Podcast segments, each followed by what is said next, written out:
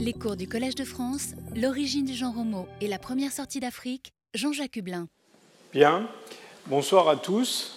J'espère que vous me pardonnerez de vous faire venir euh, travailler pendant les vacances scolaires, alors que tous les autres étudiants sont en train de se distraire, se reposer, réfléchir à leurs enseignements.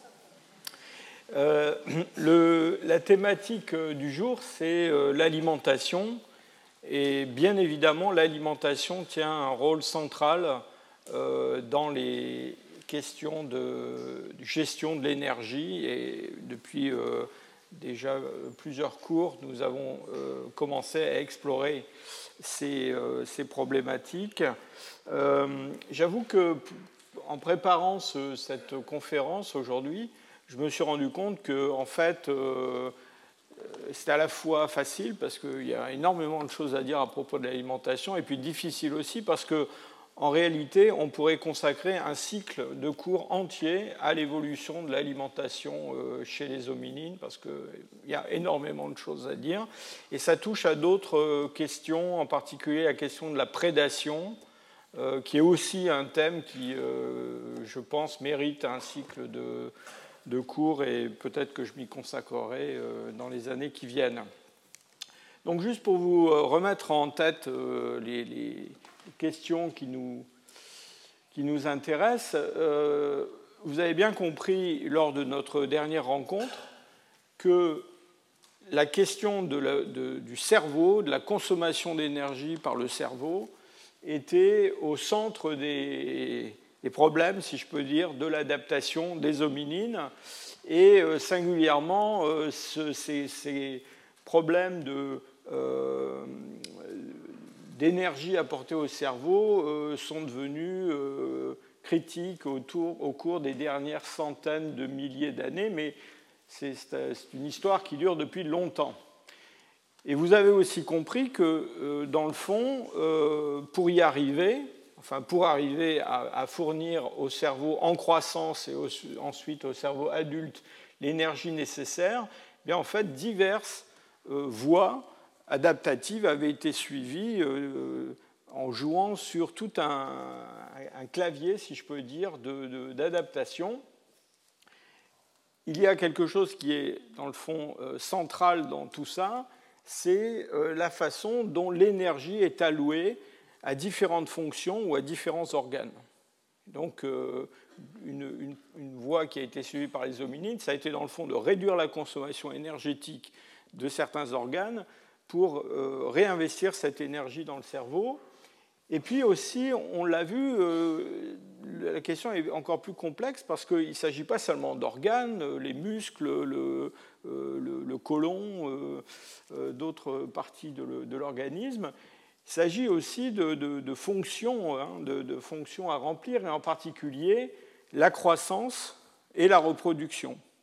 Et euh, en fait, euh, euh, les hommes, enfin les hominines, avant les hommes actuels, se sont, dans le fond, tirés d'affaire en, en allongeant la durée de la croissance et aussi en retardant euh, après la naissance, un certain nombre de développements qui se produisent avant la naissance chez, d'autres euh, mammifères. Hein. Et donc, euh, c'est un petit peu comme emprunter de l'argent pour, pour, acheter une maison ou un appartement. si on emprunte sur 20 ans ou 30 ans, bah, on peut se permettre d'acheter une plus grande maison, un plus grand appartement. Évidemment, il faut payer très longtemps. Mais c'est un petit peu ça la voie qui a été suivie par les, euh, par les hominines. Il y a un poste, si je peux dire, sur lequel euh, une, économie a été faite aussi, c'est la locomotion, et ça, ça sera l'objet d'un cours euh, prochain. On va parler particulièrement du coût de la locomotion et de ce qui est particulier dans la locomotion humaine. Mais évidemment, il y a une autre voie qui est extrêmement importante, qui n'est pas de gérer l'énergie, mais d'en obtenir plus. Hein.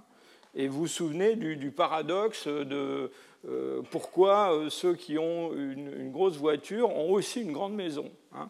et donc euh, les hommes ont essayé d'avoir la grande, la grande maison, la grosse voiture, et pour ça, il leur a fallu extraire de l'énergie en grande quantité de l'environnement avec en fait d'abord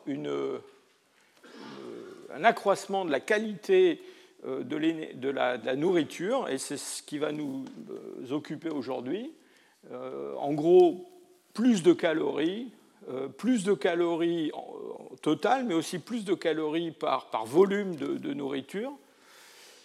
Et puis ensuite, euh, ben, euh, vous avez vu aussi que euh, les hommes ont, des, trucs, si je peux dire, pour, dans le fond, assurer la sécurité de, cet approvisionnement en aliments, en énergie, en particulier ce qu'on appelle la reproduction coopérative, c'est-à-dire le fait que les enfants ne sont pas élevés juste par leur mère, mais en fait par une collectivité d'adultes, et c'est ça qui leur permet justement euh, de grandir pendant très très longtemps et d'avoir euh, un, retard de développement, si je peux dire, en particulier du cerveau, euh, en étant très dépendant des adultes, mais en même temps en ayant la chance, si je peux dire, d'avoir une très très longue période de, de, de remodelage du cerveau en interaction avec l'environnement. Et puis, un autre petit, petite astuce, si je peux dire, des hominines,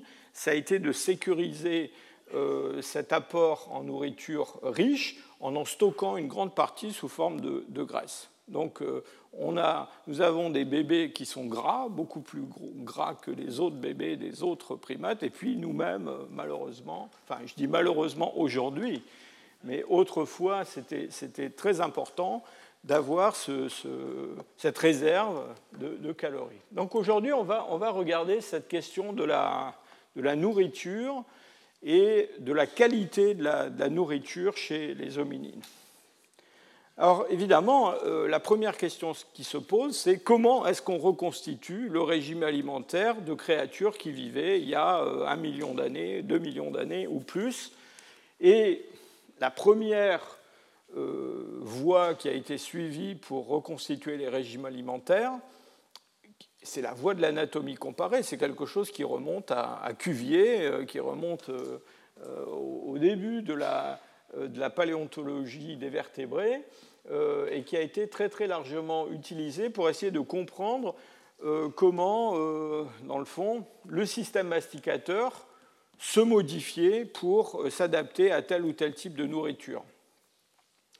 Euh, on, sait que la, morphologie dentaire, euh, ici par exemple sur cette, ce, paranthrope d'Olduvai, le ratio entre les dents, les molaires et prémolaires, et puis les dents antérieures, c'est quelque chose qui est lié à la, dureté de la nourriture qui est consommée.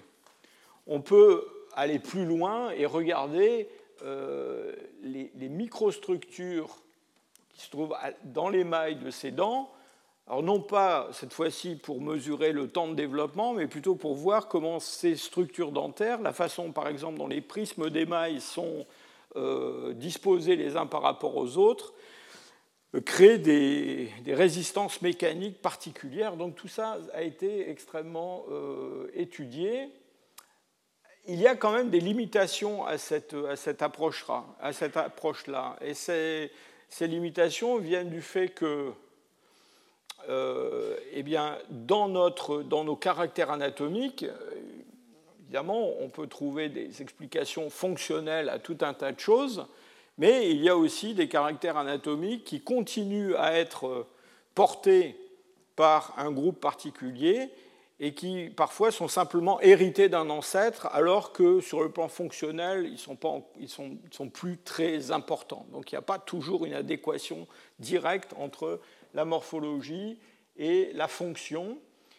Euh, et puis il y a aussi, en particulier à propos de l'alimentation, et ça c'est quelque chose qu'il faut garder en tête, c'est que euh, l'alimentation, euh, c'est quelque chose qui change au cours de l'année alors je, parle évidemment surtout d'hommes euh, euh, qui vivent, qui sont des chasseurs-collecteurs, hein, ou, même des formes dominines plus anciennes qui, sont beaucoup plus dépendantes du monde végétal. Mais vous comprenez bien que en Afrique, il y a 2 millions d'années, eh ben, il y avait déjà des, périodes, des saisons sèches, des saisons humides, que la nourriture qui était disponible n'était pas toujours la même.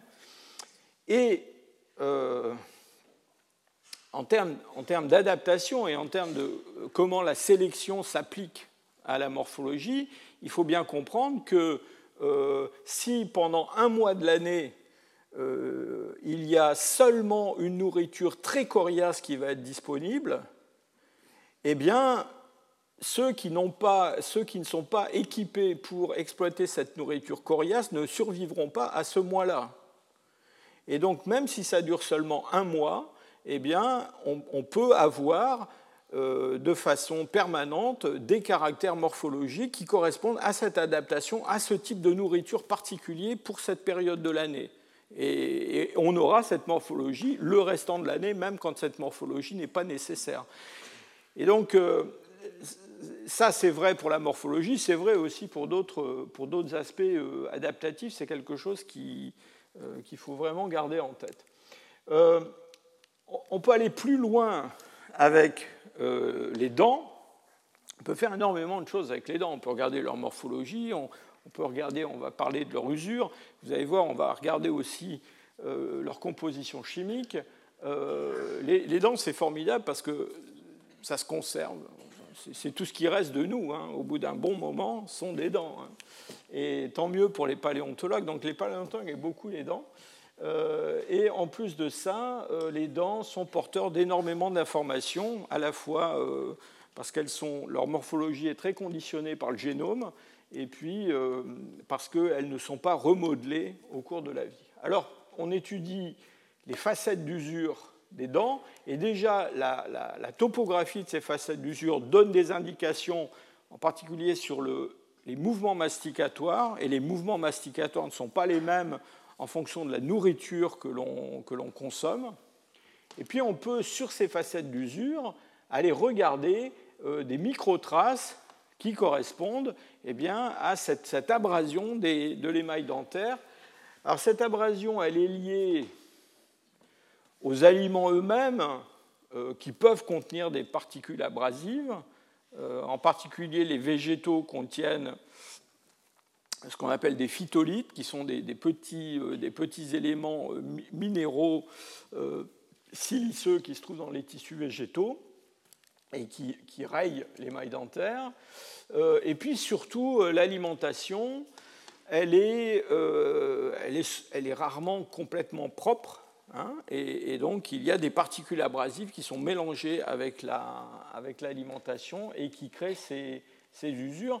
Ce qui fait que dans le fond, euh, ce que l'on observe en termes de, euh, comment dire, d'allure de, de, cette abrasion, c'est lié aux aliments, mais c'est lié beaucoup aussi à l'environnement. C'est-à-dire que si on a affaire à un environnement qui est un environnement aride, un environnement où il y a beaucoup de poussière, par exemple, eh bien, il va y avoir un type d'abrasion particulier des dents. Euh, ce qui se passe avec l'abrasion, c'est que c'est quelque chose qui va assez vite. Hein et surtout si on s'intéresse à euh, une échelle vraiment microscopique. Autrement dit, quand on étudie euh, l'abrasion sous forme de ces, microstries, qu'on regarde si elles sont plutôt orientées toutes de, la même façon, ou si on a des, petits cratères comme ça qui se produisent, ou si on a des, usures qui se produisent un peu dans toutes les directions, on peut par comparaison, en prenant des populations humaines dont on connaît le régime alimentaire et dont on connaît euh, l'environnement, le, on peut faire des études statistiques sur, tous ces paramètres. Maintenant, il y a des logiciels qui font ça très très bien, qui sont capables d'analyser la topographie euh, tridimensionnelle des dents et puis euh, de sortir des, chiffres hein, euh, qui expriment tous ces caractères. Et donc, on compare ça à des, populations dont on connaît les, conditions de vie. Mais comme c'est quelque chose qui va assez vite, il faut aussi comprendre que ce que l'on observe, c'est un signal qui correspond, dans le fond, aux, dernières semaines, voire aux derniers jours de la vie d'un individu. Et donc, là encore, si vous vous placez dans une, des circonstances où il y a une variation saisonnière très importante, eh bien, on peut avoir des individus qui montrent en apparence des régimes alimentaires très différents, mais qui sont trouvés ensemble simplement parce qu'ils ne sont pas morts euh, à la même période de l'année. Donc on a, on a, ça à garder en tête. Donc on a euh, tout ce, ce, corpus d'informations qui vient euh, de la morphologie dentaire, de la, des facettes d'usure et des stries. Alors ensuite, il y a un autre, traditionnellement, il y a une autre grande source d'information qui est évidemment ce que l'on trouve comme, comme reste euh, dans les gisements archéologiques. Et euh, c'est une photo que j'avais montrée, je crois, la première année de mon, de mon cours. Je vous la montre à nouveau. C'est une fouille que nous avons conduite il y a quelques années dans le, dans le sud-ouest de la France, et qui, était un, qui est un site qui existe toujours, qui est un site moustérien, donc laissé par les, les hommes de Néandertal il y a 60 000 ans, et qui est une accumulation euh, énorme d'os de rennes euh, qui sont euh, par milliers, par centaines de milliers même, empilés les uns sur les autres. alors évidemment, ces, ces, restes archéologiques, on peut, les, on, peut analyser l'âge des animaux, la façon dont ils ont été découpés, transportés, etc. On ne va pas rentrer dans ces, sujets-là aujourd'hui. Encore une fois, c'est plutôt quelque chose à traiter avec la prédation en général. Euh, simplement, euh, il y a des biais là aussi qui, se, qui, se, comment dire, euh, qui sont à prendre en considération. c'est plus facile de transporter un renne qu'un mammouth. Hein. Donc, dans un site comme ça, on va trouver beaucoup de rennes, on ne va pas trouver des squelettes de mammouth. Hein. Euh, alors, il y a des sites euh, paléolithiques où on trouve beaucoup de restes de mammouths que les, que les hommes ont transportés, mais enfin, je veux dire, ce n'est pas le plus courant. Hein. Euh, donc il y a ce biais-là. Et puis surtout, il y a un autre biais qui est quelque chose qui va être reparlé un peu plus tard aujourd'hui, c'est la question de l'alimentation qui n'est pas d'origine animale, parce que les restes animaux, comme Soren, eh bien, euh, ça se conserve assez bien, c'est facile à identifier. On trouve beaucoup d'os, mais en particulier tout ce qui vient du monde végétal, normalement, on ne le trouve pas, sauf conditions absolument euh, extraordinaires. En tout cas, dans les gisements moustériens comme celui-là, on n'en trouve pas. Et donc, euh, il y a là une source de, si je peux dire, d'exagération de la de la part carnée de la, nourriture, euh, enfin du régime alimentaire. Et vous allez voir qu'en en fait, euh, il y a plusieurs sources d'exagération, si je peux dire, de cette, de cette part carnée. A une autre source d'exagération qui vient des études qui sont menées depuis quelques années sur les isotopes stables du carbone et de l'azote. Qu'est-ce que c'est que, euh, euh, ce type d'analyse? Bien, c'est pas très compliqué. Enfin, c'est pas très compliqué. Le principe n'est pas très compliqué. Le mettre en pratique, c'est un petit peu plus compliqué. Euh, des éléments comme le carbone et l'azote qui existent donc dans la nature et qui participent à la constitution de, molécules organiques, comme par exemple le collagène qu'on peut extraire des, os de rennes que je viens de vous montrer, ou des os humains, eh bien, euh, ces éléments euh, sont définis par un certain nombre de, protons et d'électrons. Et donc il y a un, nombre atomique qui définit le carbone, euh, l'azote. Euh, cela étant dit, euh, il y a aussi dans, euh, dans, les noyaux de ces atomes, il y a aussi des neutrons, et il peut y avoir des neutrons en plus, en moins. et donc on a des variétés qu'on appelle des isotopes d'un même élément, comme le carbone, qui peuvent être plus lourds que le carbone normal. Alors il y en a très très peu euh, autour de nous, mais il y en a quand même. Pareil pour l'azote, donc il y a un azote 14, un azote 15, un carbone 12, mais aussi un carbone 13, un carbone 14. Et euh, on étudie toutes ces, tous ces isotopes parce qu'ils nous informent sur des processus qui sont des processus physiologiques, et en particulier les processus eh de, digestion et de fixation des, des, molécules dans les tissus vivants. Alors on étudie aussi d'autres isotopes, pas rentrer euh, dans ce détail aujourd'hui, mais on étudie l'oxygène, le soufre, le fer, le strontium. Je vous parlais un peu du zinc tout à l'heure. Euh, ce qui se passe, c'est que, en fait, comme ces, ces isotopes ont des, ont des, masses différentes, eh bien, les molécules qui comportent par hasard du carbone 13 euh, au lieu d'avoir du carbone 12 euh, qui ont un atome de carbone 13, eh bien, elles vont avoir une masse qui va être légèrement supérieure à la molécule normale, la molécule standard. Euh, et donc, dans les processus physiologiques, elle va avoir tendance à se comporter de façon un peu différente, à être plus lente, si vous voulez, parce qu'elle est plus, plus, plus massive. Et en particulier, c'est le cas pour la fixation du carbone dans les plantes. Donc les plantes absorbent du gaz carbonique, et euh, ce gaz carbonique, eh bien, elle fabrique des tissus euh, vivants avec et elle rejette de l'oxygène. Euh, il y a, on a défini deux grands groupes de plantes qu'on appelle les plantes en C3 et les plantes en C4. Alors vous avez ici une liste de ces plantes en C3 et en C4. Disons que les plantes en C3, c'est à peu près n'importe quoi, enfin les, algues, les fougères, les conifères, les, arbres à fleurs, enfin les herbes, presque tout ce qui vous entoure. Euh, et puis euh, il y a des plantes qu'on appelle les plantes en C4, et euh, ces plantes en C4, elles ont tendance à être un peu enrichies en carbone plus lourd, en carbone 13. Pourquoi? Eh Bien Parce qu'il y a un circuit un peu plus long de fixation du carbone dans la plante et ce sont essentiellement euh, des plantes d'origine euh, tropicale, des, herbes tropicales. Et puis, alors, il y a quelque chose autour de nous qui, euh, est une plante en C4 très très importante, c'est le maïs. Et donc, le maïs, c'est une plante qui, a été importée par les hommes dans les latitudes moyennes.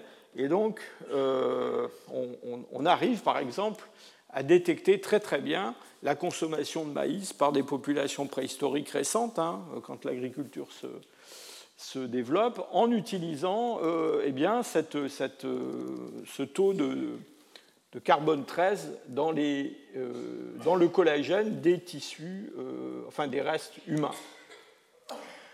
Donc on a des plantes qui sont... Peut-être vous...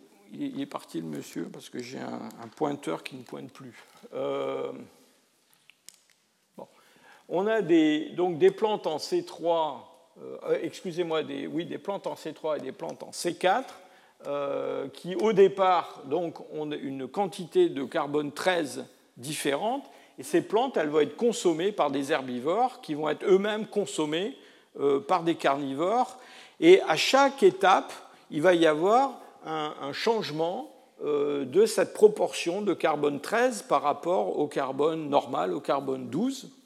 Et donc on peut euh, déjà, en, dosant ces isotopes du carbone, on peut reconnaître des chaînes trophiques, hein, des chaînes euh, d'êtres qui se nourrissent les uns des autres, qui s'enracinent soit dans des biotopes où il y a surtout des plantes en C3 ou surtout des plantes en C4.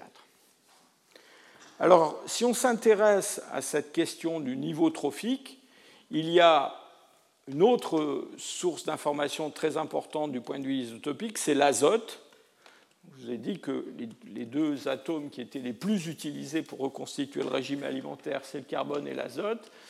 Et donc l'azote, euh, il va, euh, lui, euh, varier en fonction du niveau trophique de façon assez forte. Alors, suivant qu'on parte de plantes en C3 ou de plantes en C4, les valeurs les, taux isotopiques de l'azote 15 vont être différents le long de ces chaînes trophiques, mais euh, disons que plus on s'élève dans la chaîne trophique, plus on va avoir des valeurs élevées, quantité de, euh, cet azote 13, euh, de cet azote 15. Alors quand on combine le carbone et l'azote, eh on peut construire des diagrammes comme celui-là, euh, où on peut positionner des espèces animales en fonction de des valeurs isotopiques qu'elles euh, présentent. Euh, évidemment, quand on a affaire à des, fossiles, il est très important de tenir compte de, la, taphonomie, de l'environnement de, ces fossiles. et donc, en général, on n'utilise pas des valeurs absolues de ces, taux isotopiques. Euh, ce que l'on fait, on essaie de, pour un gisement particulier, même pour un niveau archéologique particulier, on construit une, comment dire, un spectre d'espèces dont on connaît le régime alimentaire, dont on pense connaître le régime alimentaire, et puis on place là-dedans eh l'espèce inconnue, en général c'est de l'homme, savoir si cet homme, dans son régime alimentaire, il est plutôt plus près des hyènes ou plus, plus près des, chevaux ou des, ou des, rennes. C'est plutôt comme ça que l'on procède.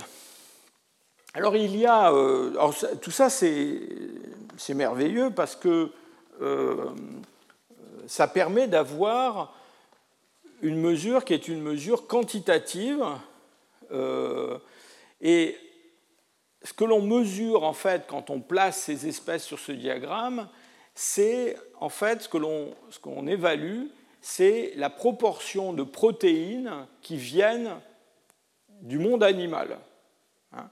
Et donc, en gros, plus on est élevé dans, ces valeurs, en particulier d'azote 15, et plus on mange de protéines qui sont d'origine animale. Euh, alors ça pose un, petit problème, c'est que évidemment euh, c'est un, un, outil qui est très sensible à la consommation de protéines animales et qui est peu sensible à ce qui est consommé à côté, et en particulier des plantes.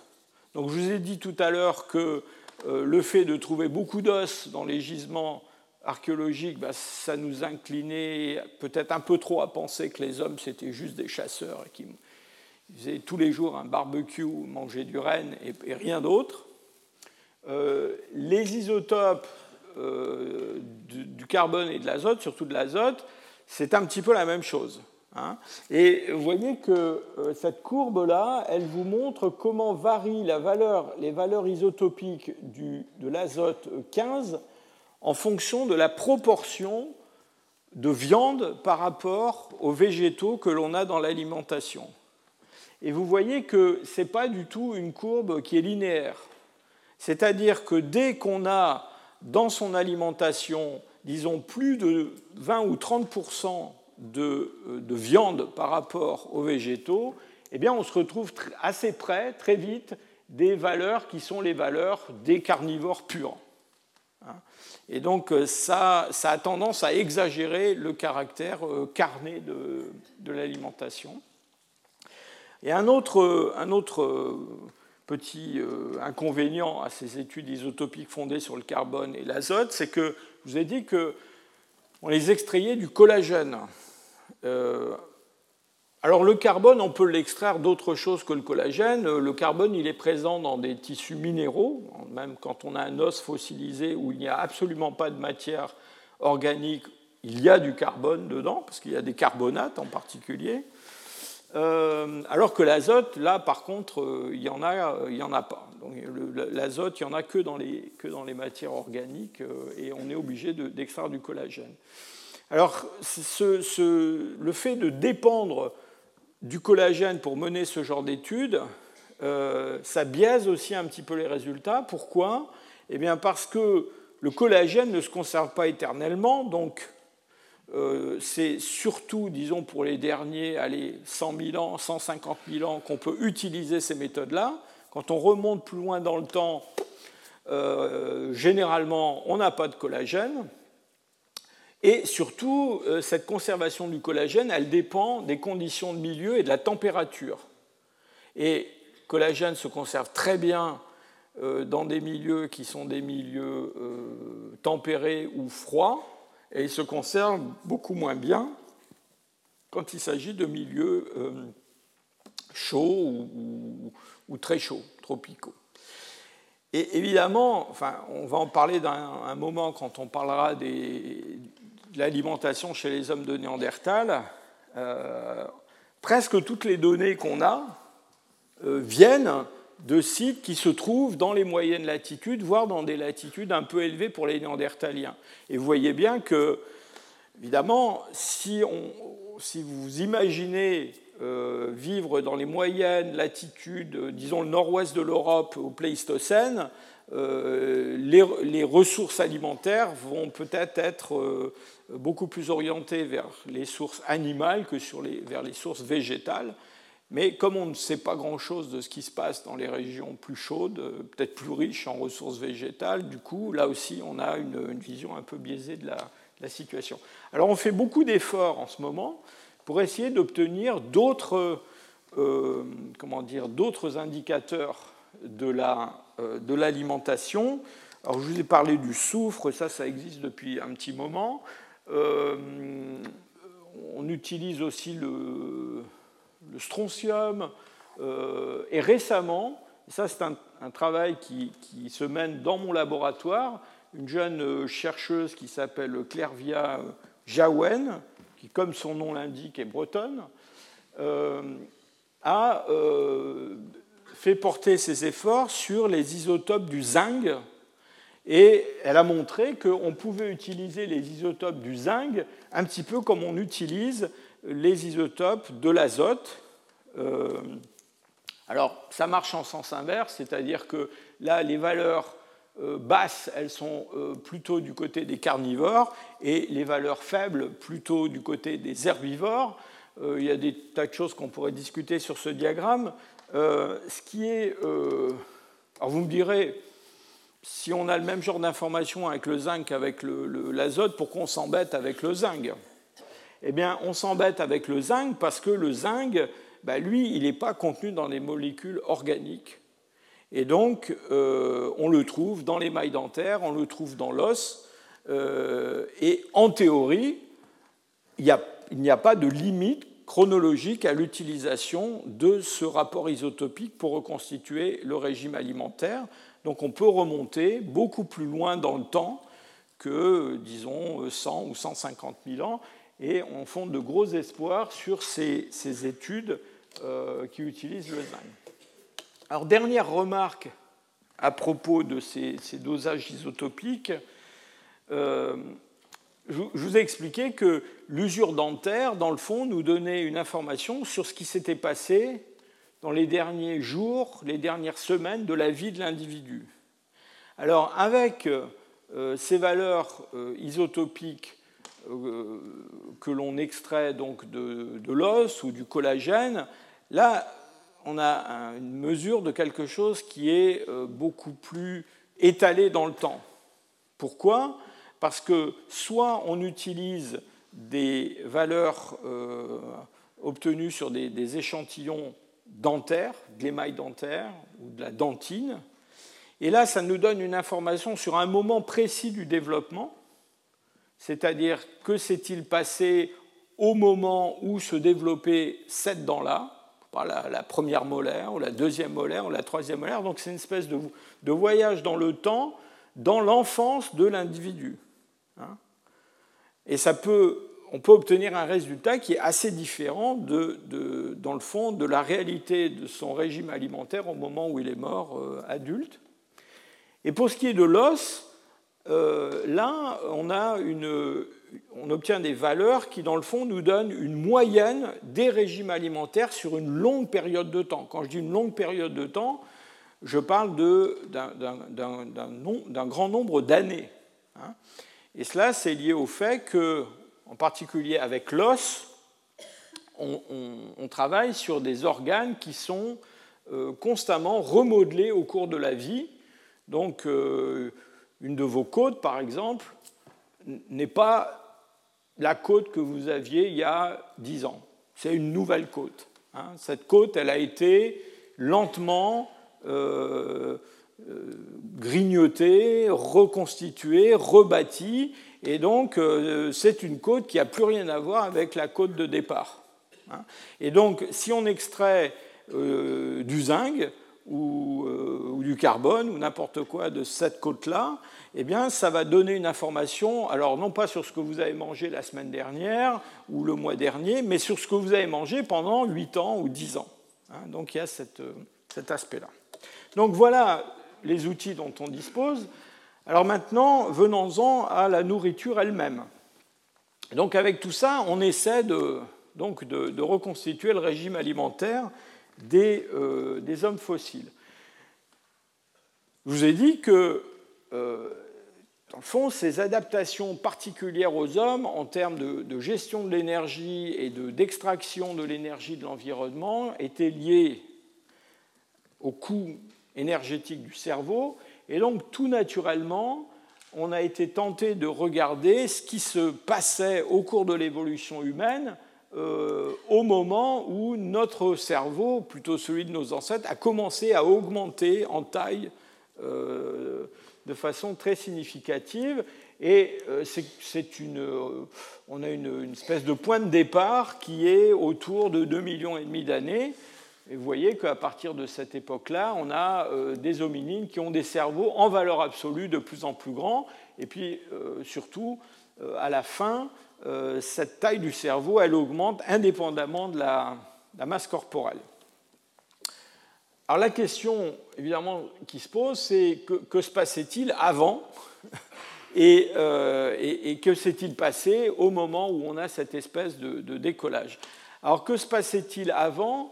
Euh, Évidemment, c'est important de savoir d'où l'on part, si je peux dire, et notamment de regarder quel est le régime alimentaire des, euh, primates qui sont proches de l'homme, euh, en pensant que peut-être en, en, regardant ce régime alimentaire dans plusieurs espèces, on va avoir une idée du régime alimentaire de l'ancêtre commun aux hominines et à ces euh, grands primates. Et on a fait beaucoup de travaux sur le, régime alimentaire des, des grands singes. Alors, le régime alimentaire des grands singes, il est euh, massivement euh, végétal. Euh, donc, énormément de, pour les chimpanzés, énormément de fruits, de feuilles, de bourgeons, de choses comme ça. Mais déjà, on a une petite proportion de, de, ce régime alimentaire qui est fourni par des protéines animales. Alors, les protéines animales, ça peut être euh, des insectes, euh, des larves, des choses comme ça, des petits animaux, mais ça peut être aussi des animaux qui ne sont pas si petits que ça. Et on a depuis longtemps décrit des comportements de chasse chez euh, les chimpanzés. et donc, tout ça pour dire que ce comportement de chasse, ce comportement de prédation, euh, ce n'est pas quelque chose qui est apparu comme ça de façon euh, brutale chez l'homme, c'est quelque chose qui existe très probablement déjà, et vous allez en voir quelques indices, chez euh, des ancêtres même lointains. Alors voilà le genre de, gibier que les, que les, chimpanzés du parc de Gombe en Tanzanie capturent et consomment, essentiellement des petits singes, des colobes rouges, et singulièrement des jeunes individus, hein, des, juvéniles, des enfants, euh, même des nouveau-nés, mais quand même quelques, quelques adultes, euh, et aussi occasionnellement d'autres animaux, des petites antilopes, euh, des petits babouins, des petits, enfin tout ce qui, en gros, sont capables d'attraper, ils, ils, le mangent. Cette, ce, spectre de gibier qu'on trouve dans ces groupes de chimpanzés, c'est quelque chose qui euh, varie d'un groupe à l'autre et qui varie d'un groupe à l'autre pas seulement en fonction de la disponibilité de ces, de ces espèces dans l'environnement. Euh, on, a, on, a, parlé à un moment donné de culture chimpanzé, il y aurait beaucoup à dire sur le terme culture, mais disons que les groupes de chimpanzés ont des traditions Hein, et certains ont la tradition de euh, manger ou de chasser plutôt un type de, gibier qu'un autre. Un autre aspect euh, particulier, je vous, montre ça juste pour vous rappeler à nouveau cette histoire de saisonnalité, ce diagramme, ce diagramme euh, en bas à gauche là vous montre le nombre de captures de ces petits animaux en fonction du mois de l'année. Et vous voyez qu'il y a une variation très très forte entre la saison sèche et la saison humide.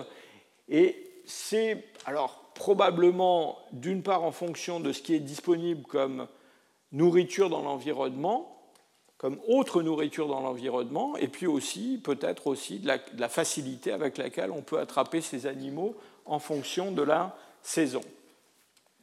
Alors ce qui est, euh, ce qui est important à, noter à propos de ces, captures de petits animaux par les, chimpanzés, c'est que euh, c'est une nourriture qui n'est pas très euh, partagée, si je peux dire, au sein des groupes de chimpanzés. J'ai beaucoup insisté sur le fait que les sociétés humaines étaient des sociétés de, partage.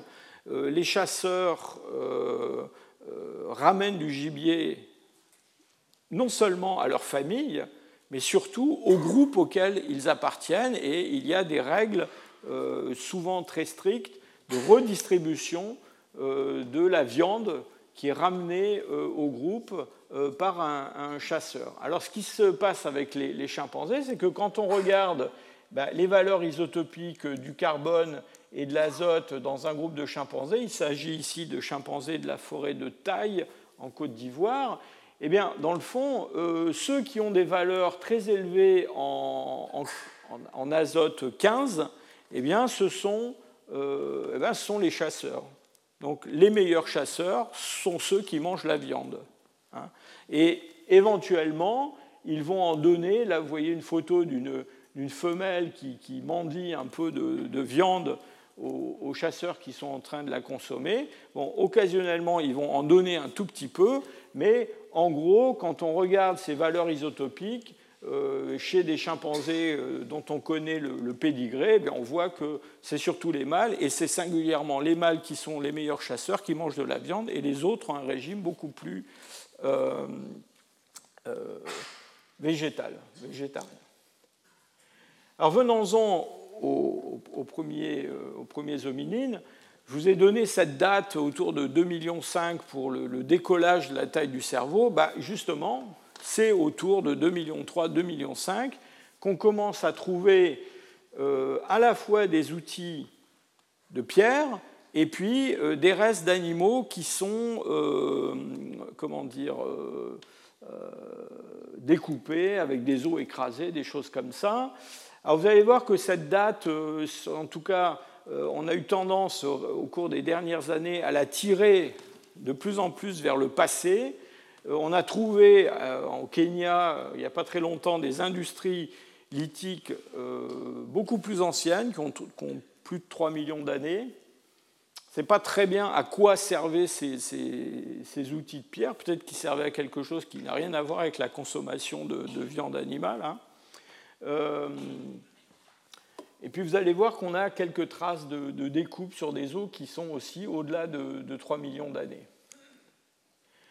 Quand on regarde euh, les valeurs isotopiques du carbone, euh, il n'y a pas d'azote dans ces fossiles très anciens. On se rend compte que euh, au cours des derniers millions d'années, ce à quoi on, assiste en Afrique, c'est une évolution vers euh, une, consommation euh, de plantes en C4 de plus en plus abondante. Alors, ce qui est un petit peu embêtant quand on regarde juste le carbone, c'est que, encore une fois, c'est surtout un signal environnemental que l'on a.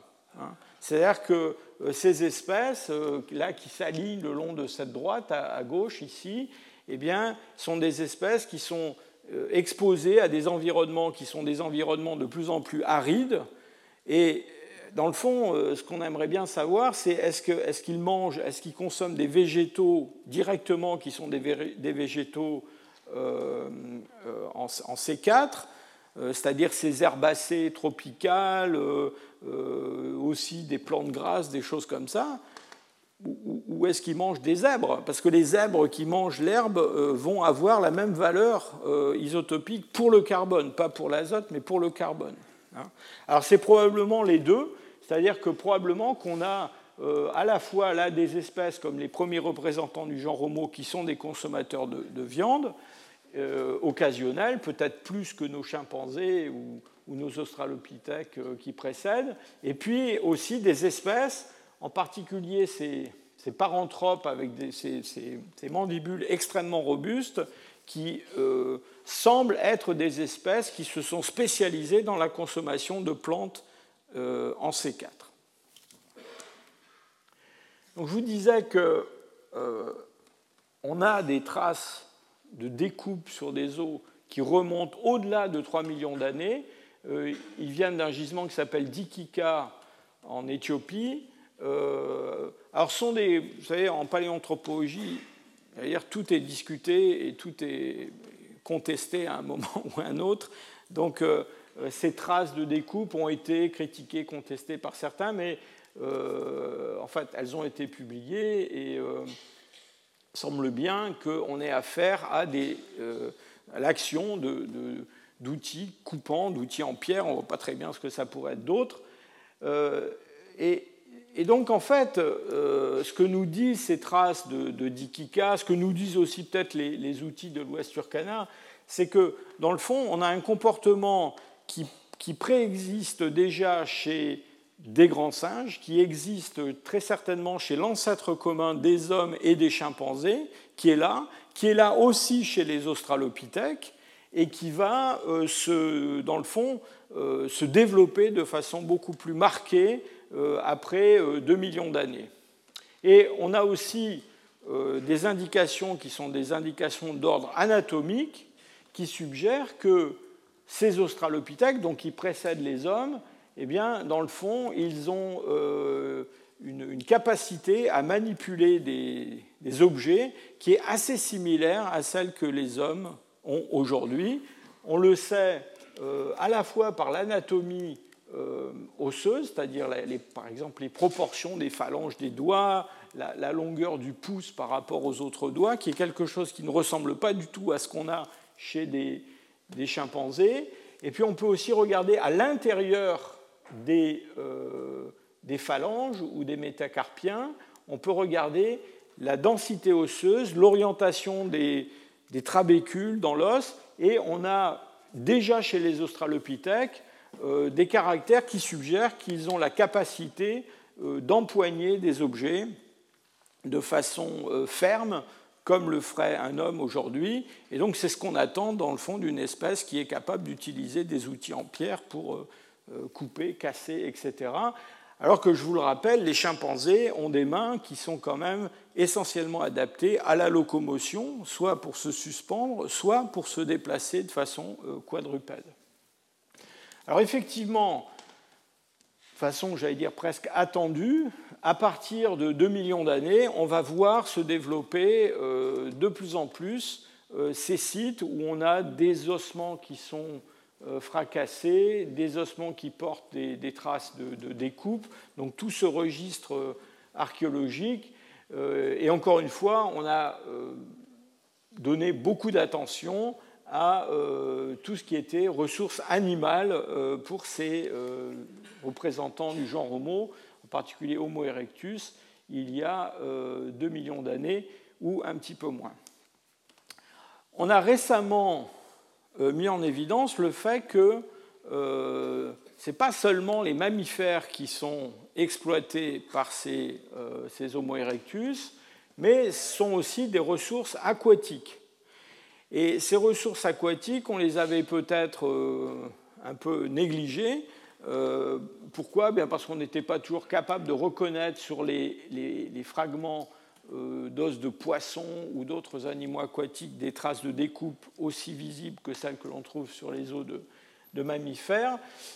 Cette, cette, exploitation du monde aquatique, c'est quelque chose qui est, comment dire, qui est important non seulement sur le plan de l'obtention d'une nourriture riche et riche en calories, mais aussi parce que euh, c'est une alimentation qui peut fournir euh, euh, des, des, aliments qui sont riches par exemple en acides gras, qui sont importants pour le développement cérébral et qui sont des éléments qui ne se trouvent pas facilement dans la nourriture des chasseurs-cueilleurs qui exploitent des mammifères, en tout cas tel qu'on l'imagine.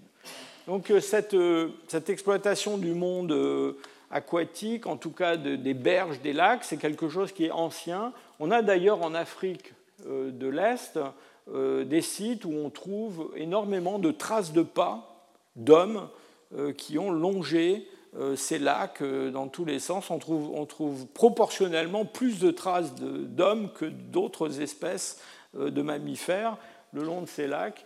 Et manifestement, ils étaient à la recherche de ce genre de nourriture. Alors sur le plan, euh, je vous l'ai dit, sur le plan isotopique, on a ce signal du carbone, mais le carbone, le problème, c'est que ça ne nous dit pas trop si c'est l'herbe, si c'est le zèbre, euh, ça nous dit quel genre d'environnement, dans le fond, est exploité.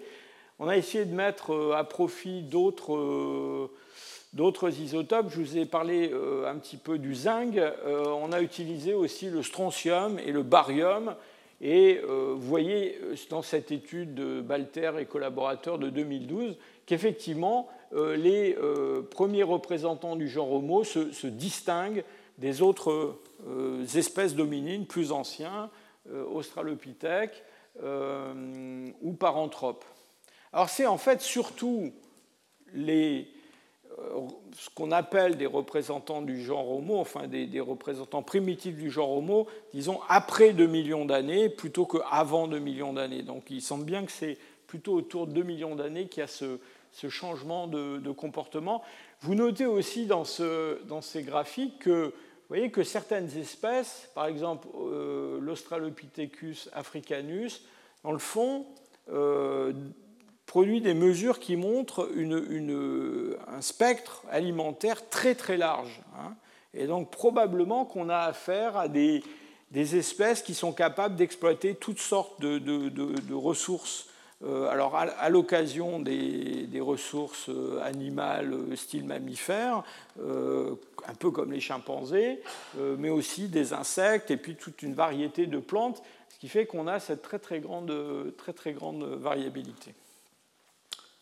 Alors ces, comportements de, prédation, ils s'exercent dans un certain territoire et je vous ai déjà dit que une des grandes différences entre les chasseurs-cueilleurs et nos chimpanzés, même s'ils chassent occasionnellement, c'est que dans le fond, euh, les chimpanzés vivent sur des territoires qui sont des territoires beaucoup plus petits que les territoires euh, qu'exploitent des chasseurs-cueilleurs. Et surtout dans les latitudes euh, moyenne ou élevée, eh bien, euh, à cause de euh, la, capacité à produire de l'énergie de, ce genre de territoire, eh bien, les groupes de chasseurs-cueilleurs sont obligés d'avoir des territoires très très grands qui peuvent se, mesurer en centaines de kilomètres et qu'ils parcourent toute l'année.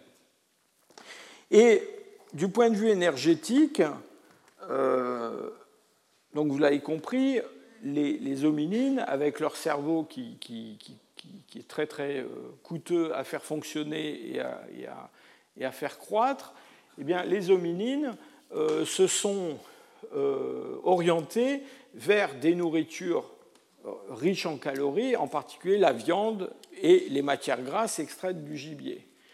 Maintenant, d'un point de vue strictement énergétique, la question qui se pose, c'est, euh, évidemment, c'est très intéressant de manger de la viande et de manger de la graisse. Euh, ça produit beaucoup plus de calories que de manger des feuilles. Maintenant, les feuilles, ce qui est agréable avec les feuilles, c'est qu'elles ne se sauvent pas. Donc, euh, on peut les manger sans se donner trop de mal, tandis que euh, les animaux, ça court et ça se défend.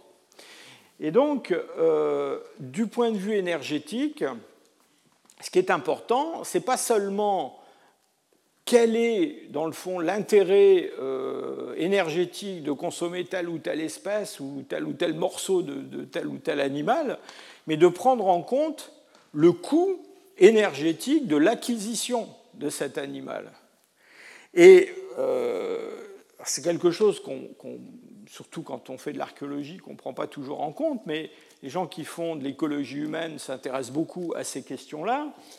Et euh, vous voyez ici que euh, c'est une étude de deux auteurs qui s'appellent Lupo et Schmidt, assez récente, où ils ont compilé des données venant de nombreuses descriptions de, de chasse d'animaux. Alors c'est surtout sur des espèces africaines. On fait un travail de, compilation et un travail d'études statistiques très intéressant. Et ce qu'ils montrent de façon extrêmement claire, c'est que en fonction du poids de l'animal qu'on veut attraper, eh bien, il faut y consacrer euh, plus ou moins de temps. Hein. Et encore une fois, ce sont des euh, diagrammes qui sont des diagrammes avec des échelles logarithmiques. Donc, en gros, on, part euh, ici en bas à gauche de petits, animaux à, peine plus gros qu'un rat. et puis, ici en haut, c'est à droite, c'est l'éléphant et la girafe. Euh, mais euh, vous voyez que la durée de la chasse en, minutes n'est pas du tout la même. Hein. C'est-à-dire que pour attraper un petit animal, ça peut prendre quelques minutes. Pour attraper un éléphant, ça peut prendre quelques jours. Hein. Et donc pendant ces quelques jours, eh bien, il faut courir derrière l'éléphant, euh, il faut manger, donc on dépense de l'énergie, il faut trouver de l'énergie autre part. Et, et, en plus, en plus, on n'est pas sûr d'attraper l'éléphant. D'accord? Et ce que vous avez ici à droite, c'est le taux de réussite de la chasse en fonction de la taille de l'animal. Et vous voyez que, alors ce sont des données qui, ont été compilées sur euh, deux siècles de chasse à l'éléphant, à la girafe, etc.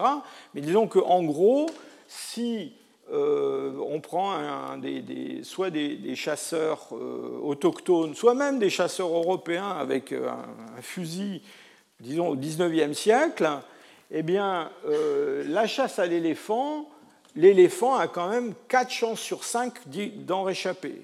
Hein. Et les, descriptions qu'on a de, chasse à l'éléphant jusqu'à une période récente, hein, avant que les gens utilisent des armes absolument euh, terribles pour, euh, pour chasser, eh bien, nous montre que souvent, quand on tue un éléphant, eh bien, on trouvait à l'intérieur de l'éléphant des balles, des pointes de lance, des tas de choses, parce que dans le fond, cet éléphant-là avait échappé déjà à pas mal de chasseurs. Et donc, tout ça pour dire que il n'est pas évident que ça soit plus intéressant d'attraper un éléphant que d'attraper une petite, une petite antilope. S'ajoute un autre problème, c'est qu'une fois qu'on a chassé et tué l'éléphant avec beaucoup d'efforts, en loupant quatre éléphants sur cinq, euh, en y passant plusieurs jours, il faut l'éléphant, il faut le découper, il faut euh, le dépecer. Et là encore, euh, on a des, voyez des chiffres qui, ont été euh, donnés qui sont assez extraordinaires. On voit des gens qui passent plusieurs jours à découper un éléphant. Toujours pareil, pendant ce temps-là, il faut qu'ils mangent. Euh, et en plus, ça mobilise du monde, comme vous voyez, de découper un éléphant. Et donc, on peut, pour chaque espèce animale, euh, calculer, dans le fond, le rapport entre la quantité de, calories qu'on peut extraire d'un animal déterminé, d'une certaine taille, je sais pas, une, girafe euh, ou un éléphant, et puis euh, rapporter ça à l'investissement en temps et en énergie pour acquérir euh, cet animal. Et ce que l'on voit quand on fait ce genre de calcul, eh bien, c'est que dans le fond, ce n'est pas très intéressant d'aller poursuivre les éléphants. Et que des animaux qui ont une taille moyenne, euh, un buffle par exemple, eh bien, euh, ce, ratio entre l'investissement, enfin plutôt la quantité d'énergie extraite et l'investissement en temps, eh bien, il est 4 à 5 fois supérieur à ce qu'il est avec un animal comme un éléphant ou une girafe. Hein. et même des petites, des petites antilopes donnent aussi des valeurs très très supérieures. Alors vous me direz, dans le fond, alors pourquoi on s'embête à aller chasser des grosses bêtes euh, Alors, bon, il est possible qu'il y ait des raisons qui soient des raisons d'ordre plus euh, culturel,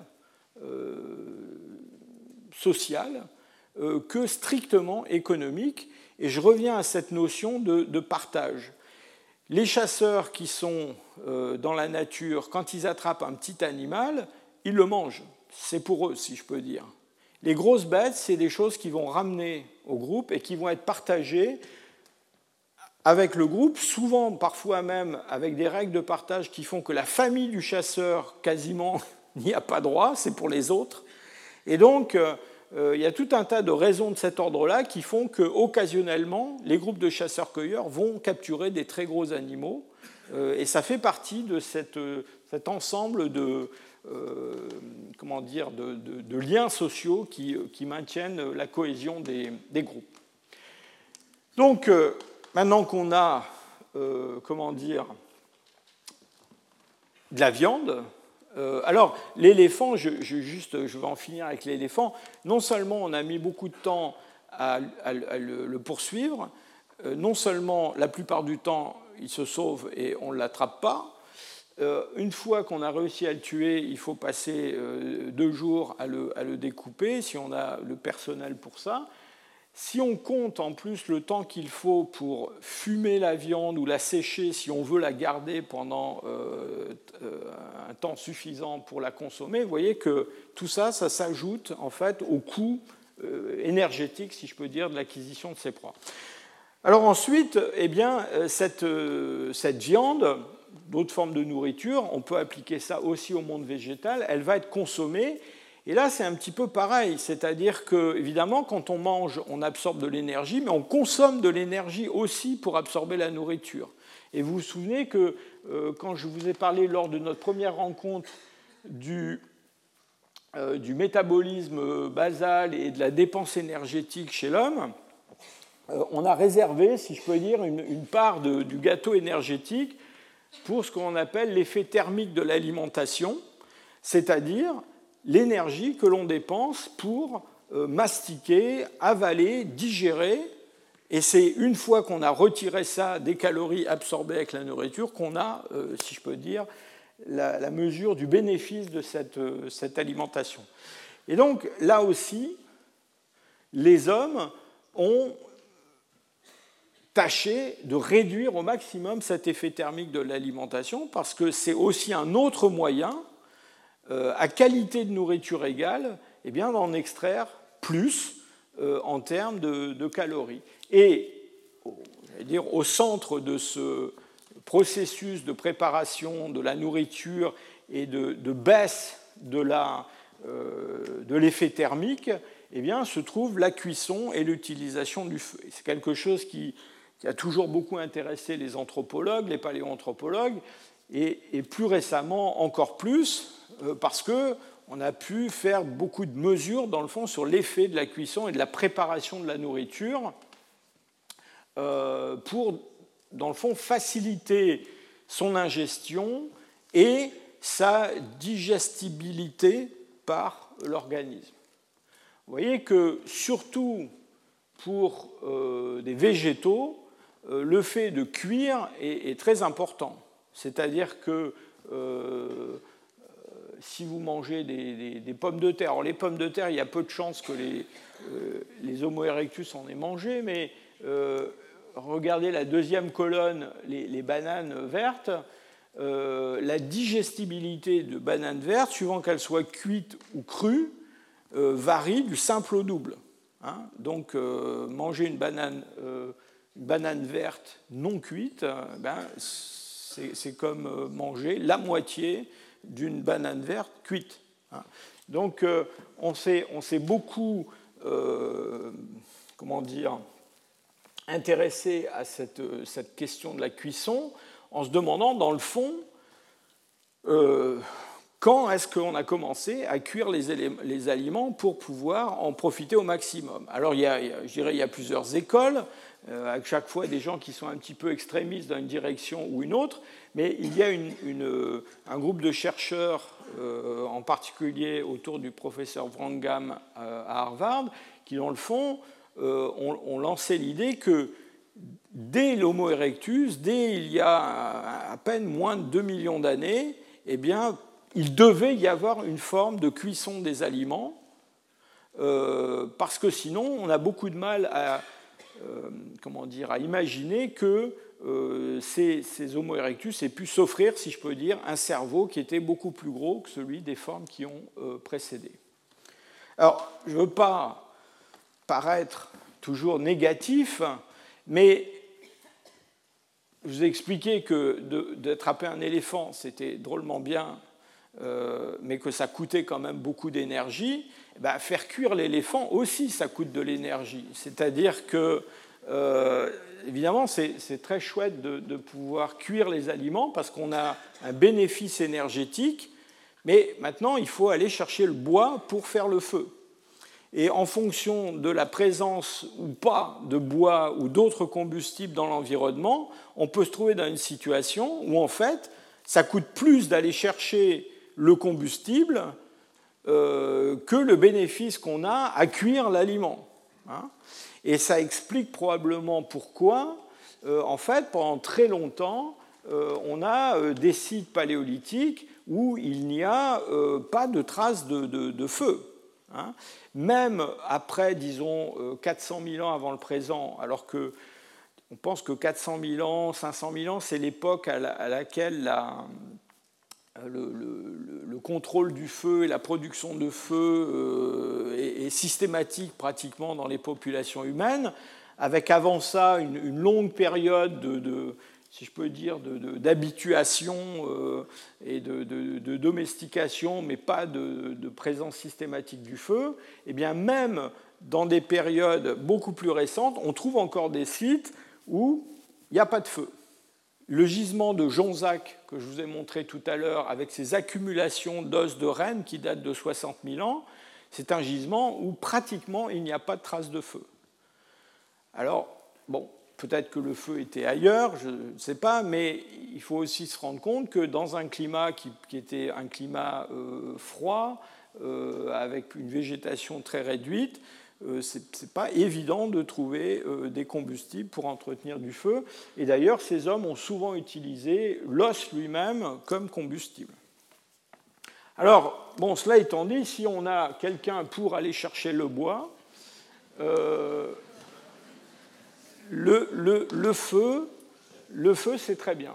Euh, d'abord, ça rend la nourriture beaucoup plus assimilable, beaucoup plus, euh, je dirais, euh, tendre. Donc, on économise sur la, mastication.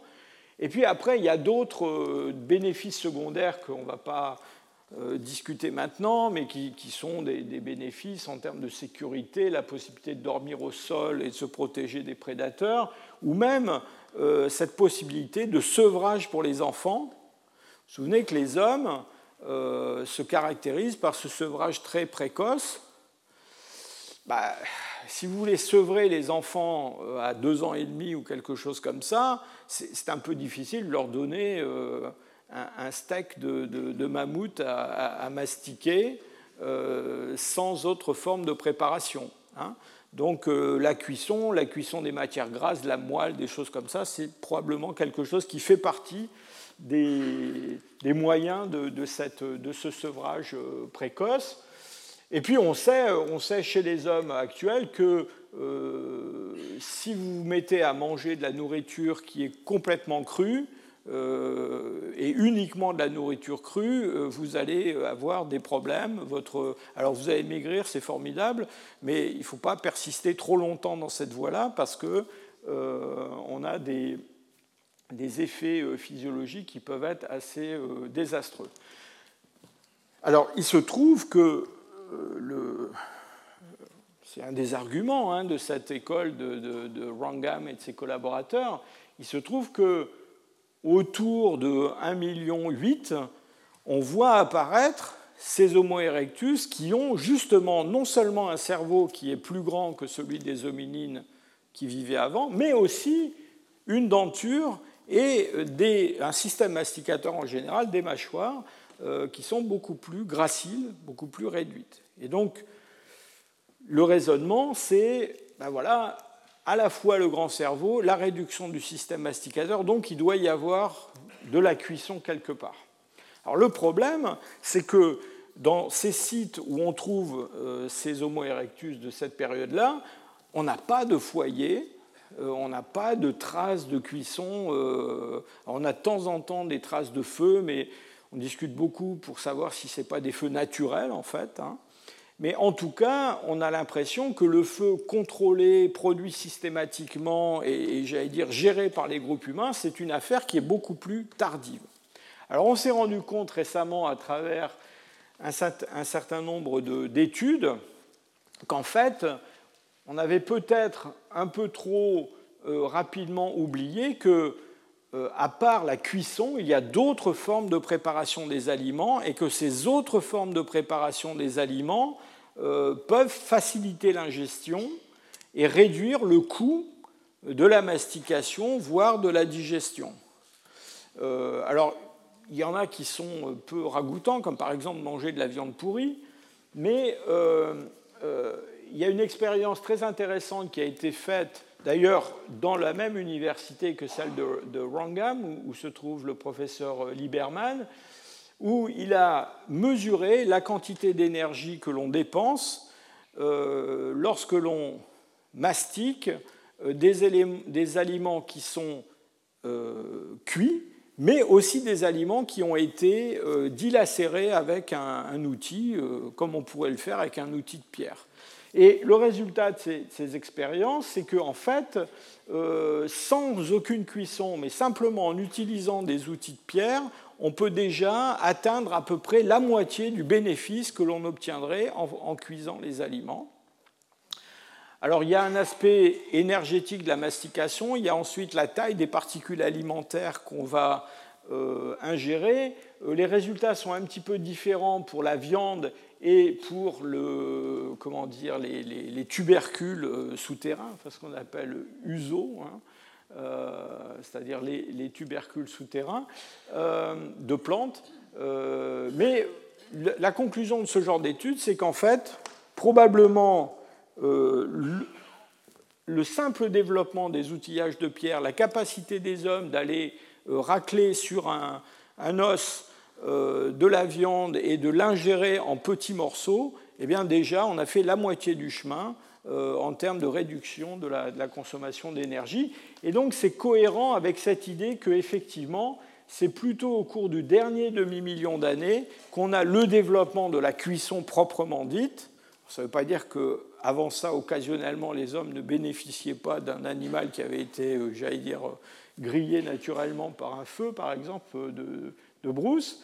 Euh, et cette, euh, il est difficile de ne pas mettre en, parallèle euh, cette utilisation systématique du feu au cours du dernier demi-million d'années avec cette augmentation très importante du coefficient d'encéphalisation chez les derniers hominines comme les néandertaliens et les hommes modernes.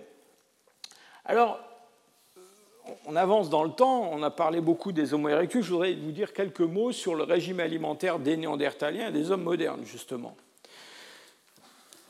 Je vous ai dit qu'on a eu tendance un petit peu à euh, exagérer, si je peux dire, euh, le côté carnivore euh, des chasseurs-cueilleurs paléolithiques à cause de la présence de ces restes de faune très très abondants dans les sites archéologiques et puis aussi à cause des données isotopiques. Alors les données isotopiques, en voilà quelques-unes pour des néandertaliens.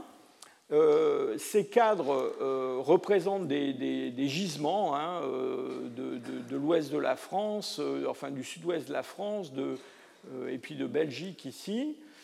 Ce que vous avez représenté sont les valeurs isotopiques pour le carbone 13 et l'azote 15 pour différentes espèces animales qui sont représentées ici. Les espèces qui, sont représentées par des, gros ronds noirs ou des gros carrés noirs, ce sont des carnivores, ce sont des hyènes euh, et euh, des, loups hein, dans ces gisements-là. Et dans ces gisements-là, les étoiles rouges représentent les hommes de Néandertal que l'on trouve dans ces sites. Et vous voyez que systématiquement, ces hommes de Néandertal non seulement sont très hauts dans la chaîne trophique, mais ils sont même au-dessus des carnivores. Hein. Et donc ça, ça a été l'argument qui a été l'argument très fort au cours, je dirais, des, des 15-20 dernières années, pour penser que les Néandertaliens, en tout cas ceux qui vivent dans des climats euh, des, moyennes latitudes, eh bien, c'était des formes hyper carnivores. Lorsque l'on regarde les valeurs isotopiques euh, non pas des Néandertaliens, mais des hommes modernes qui les remplacent à partir de 45 000 à peu près en Europe, alors, ces hommes modernes, ils sont représentés par des ronds gris et les néandertaliens par des, carrés blancs. Vous voyez que ces premiers hommes modernes qui arrivent en Europe, ils ont des valeurs isotopiques qui sont encore plus élevées euh, que celles des, néandertaliens. Alors là, on s'est dit qu'il y avait quand même quelque chose qui, clochait. Euh, euh, les néandertaliens sont déjà au-dessus des loups et des hyènes. Hein. Alors, bon, je ne sais pas ce qu'ils mangent, mais euh, il faut être drôlement carnivore, et on a des hommes modernes qui sont encore au-dessus. Alors, je vous rappelle que dans le schéma que je vous ai montré tout à l'heure, avec différentes chaînes trophiques, avec des valeurs pour différentes espèces pour l'azote 15, euh, qui s'enracinaient dans des, plantes en C3 ou des plantes en C4, il y avait une colonne avec des animaux marins, et, même des animaux aquatiques non marins. Et ces animaux euh, aquatiques, eh bien, euh, eux montent très très haut euh, dans les valeurs euh, de l'azote 15. Et l'idée qui s'est développée autour de cette observation que les premiers hommes modernes qui arrivent en Europe eh bien, ont des valeurs isotopiques encore plus élevées que celles des Néandertaliens, c'est qu'il eh y a une différence entre les deux, c'est-à-dire que les Néandertaliens sont peut-être hyper carnivores, mais surtout euh, les hommes modernes ajoutent à ce régime de prédation sur des mammifères de taille moyenne ou de grande taille, ils ajoutent la consommation d'autres sources euh, d'aliments, et en particulier du poisson. Et je vous ai fait ici un petit euh, collage de photos qui représentent les espèces qui sont trouvées dans un gisement du Paléolithique supérieur de l'ouest de l'Allemagne, du Bad-Württemberg, qui s'appelle Hohlefels, où il y a plusieurs niveaux du Paléolithique supérieur, depuis l'Aurignacien jusqu'au euh, au Magdalénien, je crois. Et en fait, il y a toute une variété de poissons qui ont été exploités par ces hommes. Euh, d'ailleurs, en fonction de la saison, des espèces qui sont exploitées euh, différemment. Bon, les salmonidés, vous savez que ça, migre, Hein, et donc on les exploite de façon saisonnière, mais ces hommes utilisent aussi d'autres espèces. Donc ça, c'est, j'allais dire, l'explication que, l'on a produite. Euh, au passage, euh, je vous signale que dans ces sites du Paléolithique supérieur euh, de l'ouest de l'Allemagne, on a aussi de, nombreuses œuvres d'art, et en particulier des petites figurines animales que l'on trouve euh, dès l'Aurignacien, c'est-à-dire dès les premières occupations d'hommes modernes, et on trouve dans ces, euh, dans ces figurines animales eh ben, des poissons qui sont figurés. Hein. on interprète ça comme un poisson, un saumon, quelque chose comme ça. Et je vous ai mis aussi une, figurine qui montre un oiseau pour vous dire que, euh, en fait, ce qui semble se passer avec l'arrivée des hommes modernes au moment du remplacement des néandertaliens, c'est que euh, ces hommes modernes exploitent un spectre euh, alimentaire qui est beaucoup plus étendu. Euh, alors, ce ne sont pas des choses complètement nouvelles. Les Néandertaliens, occasionnellement, s'ils pouvaient attraper un, oiseau ou un poisson, ils ne le, jetaient pas, ils le mangeaient. Mais là, il y a une exploitation systématique du petit gibier euh, peut-être avec des, pièges, peut-être avec des filets. On a aussi beaucoup parlé de la, euh, division euh, sexuelle du, travail à cette époque-là, c'est-à-dire l'idée que dans le fond, les femmes sont plus orientées vers la récolte de choses, et quand je dis la récolte, ça, concerne aussi les petits animaux, alors qu'on a des chasseurs qui vont chasser les, les, grosses bêtes. Évidemment, certains trouvent que c'est très sexiste de penser comme ça. mais en tout cas, le fait est que on, a, on, trouve les restes de tous ces animaux dans ces, dans ces sites du Paléolithique supérieur. Alors, je voudrais quand même, pour finir, jeter un regard un peu critique sur ce, scénario que je viens de vous raconter, en particulier sur cette, idée que euh, les Néandertaliens et même les, premiers hommes modernes en Europe sont des, hyper carnivores. J'ai déjà dit que, en fait, les données qui étaient produites par euh, les isotopes du carbone et de l'azote, euh, en particulier de l'azote, c'était des données qui étaient surtout produites par des gisements des moyennes latitudes. Pourquoi? Parce que dans le sud, souvent, il n'y a pas de collagène on attend les résultats du zinc. Peut-être on va voir que le zinc va nous donner un, signal assez différent quand on va pouvoir aller mesurer les isotopes du zinc dans des gisements méditerranéens, par exemple. Mais on a déjà une indication avec les micro-usures dentaires. Parce que vous savez, les micro-usures dentaires, leur étude ne dépend pas du climat ou de, la zone d'origine. Et euh, il y a euh, quelques années de ça, euh, une, jeune chercheuse libanaise a publié une série d'analyses sur des néandertaliens qui, vous le voyez, sont répartis sur, un peu enfin, sur l'Europe et même une partie du, Proche-Orient. Et ce qu'elle a montré dans cette étude, en fait, c'est que ces topographies que l'on observe euh, sous le microscope et que l'on peut analyser avec ces logiciels d'analyse tridimensionnelle, eh bien, euh, ces topographies sont extrêmement variées et qu'en fait, elles semblent dépendre beaucoup de l'environnement dans lequel ces hommes ont vécu et que, effectivement, euh, si les, néandertaliens qui vivaient dans des climats plutôt froids et euh, dans des latitudes plutôt élevées semble très carnivore, eh bien, ça n'est pas vrai forcément euh, des euh, néandertaliens qui vivent dans les zones méditerranéennes et qui semblent plus consommateurs de végétaux. Une autre étude du même genre a aussi montré que, dans le fond, on observait le même genre de, variation au sein de ces premiers hommes modernes qui arrivent en Europe. C'est-à-dire qu'en gros, le régime alimentaire des hommes modernes ressemble plus à celui des Néandertaliens de la région dans laquelle ils arrivent euh, qu'à celui des autres hommes modernes en général. Donc tout ça semble dépendre quand même beaucoup de euh, l'environnement.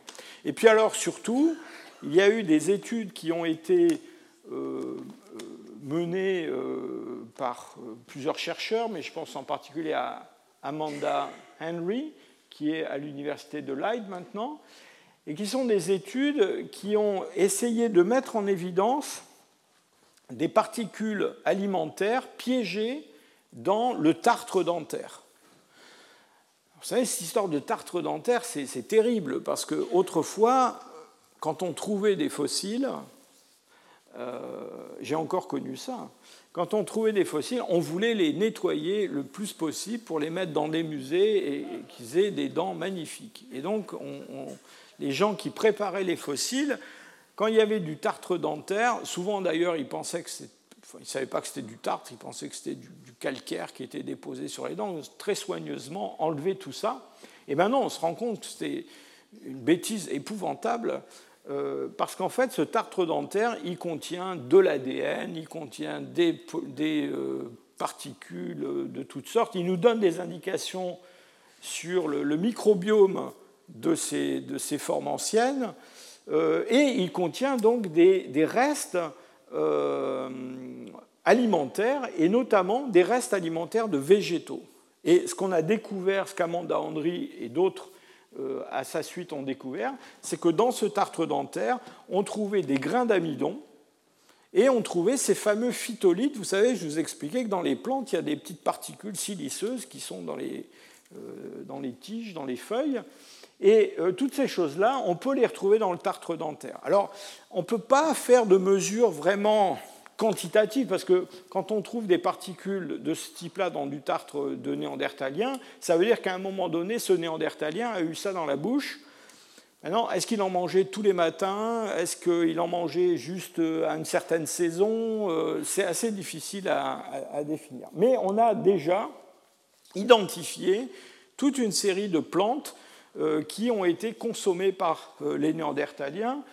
Alors, bon, des dates, il n'y en, a pas dans le, dans le, nord de la France, hein, surtout au Pléistocène. Mais je vous rappelle que des Néandertaliens, il, y en a qui ont vécu au, Proche-Orient.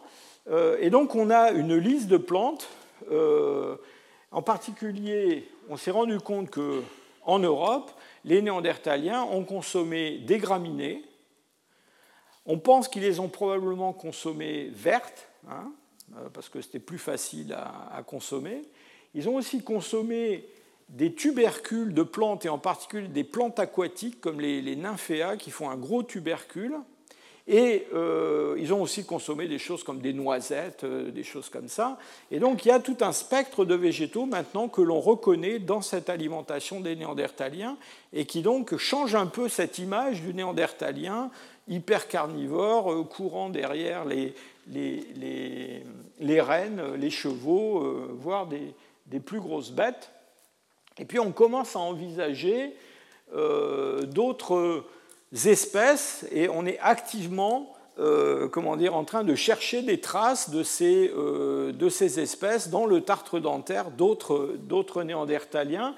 il y a tout un travail qui se fait actuellement de, euh, de, recensement de plantes qui, même dans des climats tempérés et même dans des climats tempérés froids, peuvent être utilisées par ces, ont pu être utilisées par ces, ces chasseurs du paléolithique moyen. Et en particulier, euh, on met beaucoup l'accent sur des plantes aquatiques hein, euh, qui poussent, alors qui ne sont pas très spectaculaires. Quand vous voyez des, des joncs comme cela, ça ne vous donne pas très envie d'aller les, les, manger. Mais en fait, vous avez tort. vous avez tort parce que euh, même en plein hiver, quand il y a du gel, et même quand cette étendue d'eau a disparu, on peut encore repérer ces plantes dans le paysage. Et si on creuse, eh bien on va trouver ces fameux bulbes, ces fameux tubercules où on trouve des hydrates de carbone euh, qui sont parfaitement digestibles et parfaitement comestibles. Alors, ce que l'on pense, c'est que cette part de l'alimentation, c'était une part de l'alimentation qui n'était pas forcément extrêmement significative en termes d'apport calorique, mais qui était extrêmement importante.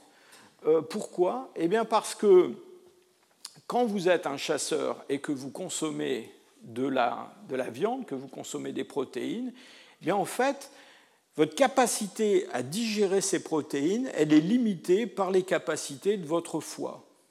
Et votre foie ne vous autorise pas à euh, digérer plus qu'une certaine quantité de protéines animales euh, par jour. Et pour digérer ces protéines, eh bien, vous avez besoin soit de graisse, soit d'hydrate de carbone. C'est pour ça que vous avez envie de manger du pain quand vous mangez un steak. Hein. le steak frite, c'est un peu ça. Et donc, euh, donc on a ce, besoin d'hydrate de, carbone, de graisse, euh, pour consommer les protéines. Et on connaît des histoires terribles euh, de gens qui sont morts de faim euh, alors qu'ils avaient à leur disposition des animaux. Hein. il y a une, célèbre histoire de, de la conquête de l'Ouest, de toute une expédition qui s'est perdue dans les montagnes rocheuses pendant l'hiver. Ils ont mangé les chiens, ils ont mangé les chevaux, ils sont même mangés entre eux, mais la plupart sont morts à cause de, du fait que la viande qu'ils mangeaient, c'était de la viande maigre, de la viande où il n'y avait absolument pas de graisse. Et donc, si je reviens à mes néandertaliens, vous vous souvenez que dans le gisement de Jonzac, on trouve énormément d'os qui sont des os fragmentés. Ces gens ont l'air d'être, euh, j'allais dire, désespérés à extraire de la moelle des os.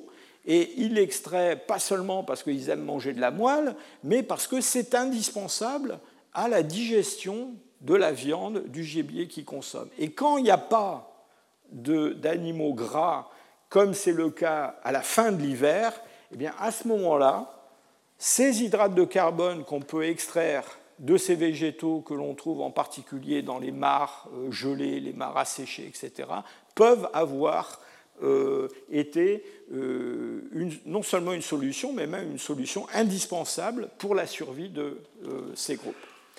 Alors, il nous reste, pour finir, je vais finir dans les temps aujourd'hui, c'est extraordinaire, il nous reste quand même un petit mystère à, résoudre. Pourquoi nos néandertaliens se retrouvent avec des valeurs euh, isotopiques euh, pour notre azote 15 au-dessus des loups, au-dessus des hyènes, au-dessus des lions euh, Qu'est-ce qu'ils mangent donc? Alors, on pense que d'abord, effectivement, ce signal de consommation de viande, il est un peu exagéré pour toutes les raisons que je vous ai données. Mais on pense qu'il y a peut-être euh, dans ce signal euh, de la, comment dire, d'une valeur très très élevée euh, en carbone 15, peut-être le signe d'autre chose que la consommation de viande. Et on a pensé à différentes choses. je vous ai parlé tout à l'heure de la viande pourrie. Certains ont proposé le fait que le fait de consommer systématiquement de la viande pourrie peut élever la valeur en carbone 15. Et puis il y a aussi autre chose qui maintenant est de plus en plus pris en considération, c'est le fait d'être exposé à des épisodes de famine. Et vous vous souvenez que nos hommes, euh, nos bébés, euh, eh bien, ils ont beaucoup de gras. Et ce gras, il leur sert à survivre pendant les périodes qui sont des périodes de disette et à pouvoir nourrir leur cerveau. Mais il y a un moment donné où on a épuisé son, gras. Et à ce moment-là, euh, si on est exposé vraiment à une disette très intense, on va commencer à, digérer d'autres parties de son euh, organisme, et en particulier, on va commencer à, si je peux dire, à manger ses propres protéines. Et il y a des études, je vous en ai donné un exemple ici, qui montrent que les gens aujourd'hui qui souffrent d'anorexie eh bien, ont des valeurs en euh, en azote 15 qui sont très au-dessus des valeurs normales. Et c'est probablement une, une, une, conséquence de cette anorexie. Alors, ils ne sont pas euh, exposés à une disette, c'est eux-mêmes qui, qui s'imposent cette disette-là, mais on voit qu'il y a une variation euh, en sens inverse de l'indice de masse corporelle et de la valeur en, azote 15 pour des individus qui sont euh, comment dire, euh, exposés à ces phénomènes d'anorexie. Euh, c'est un patient, enfin une patiente, c'est un exemple parmi d'autres, qui est hospitalisé à cause de son anorexie. Et vous voyez qu'au bout d'un certain nombre de, semaines, son indice de masse corporelle va se mettre à augmenter, et vous voyez que la valeur euh, de son, de, son, de son, ratio isotopique pour, le, pour l'azote 15 va se mettre à diminuer. Et une des idées, c'est que nos néandertaliens peut-être étaient exposés à des périodes de, euh, de disette assez intenses, en tout cas euh, saisonnières. Voilà, c'est peut-être ça la clé du, mystère euh, de ces néandertaliens apparemment hyper carnivores, mais qui quand même mangeaient autre chose, euh, et en particulier des végétaux. Je vous remercie pour votre attention. Retrouvez tous les contenus du Collège de France sur www.colège-2-france.fr.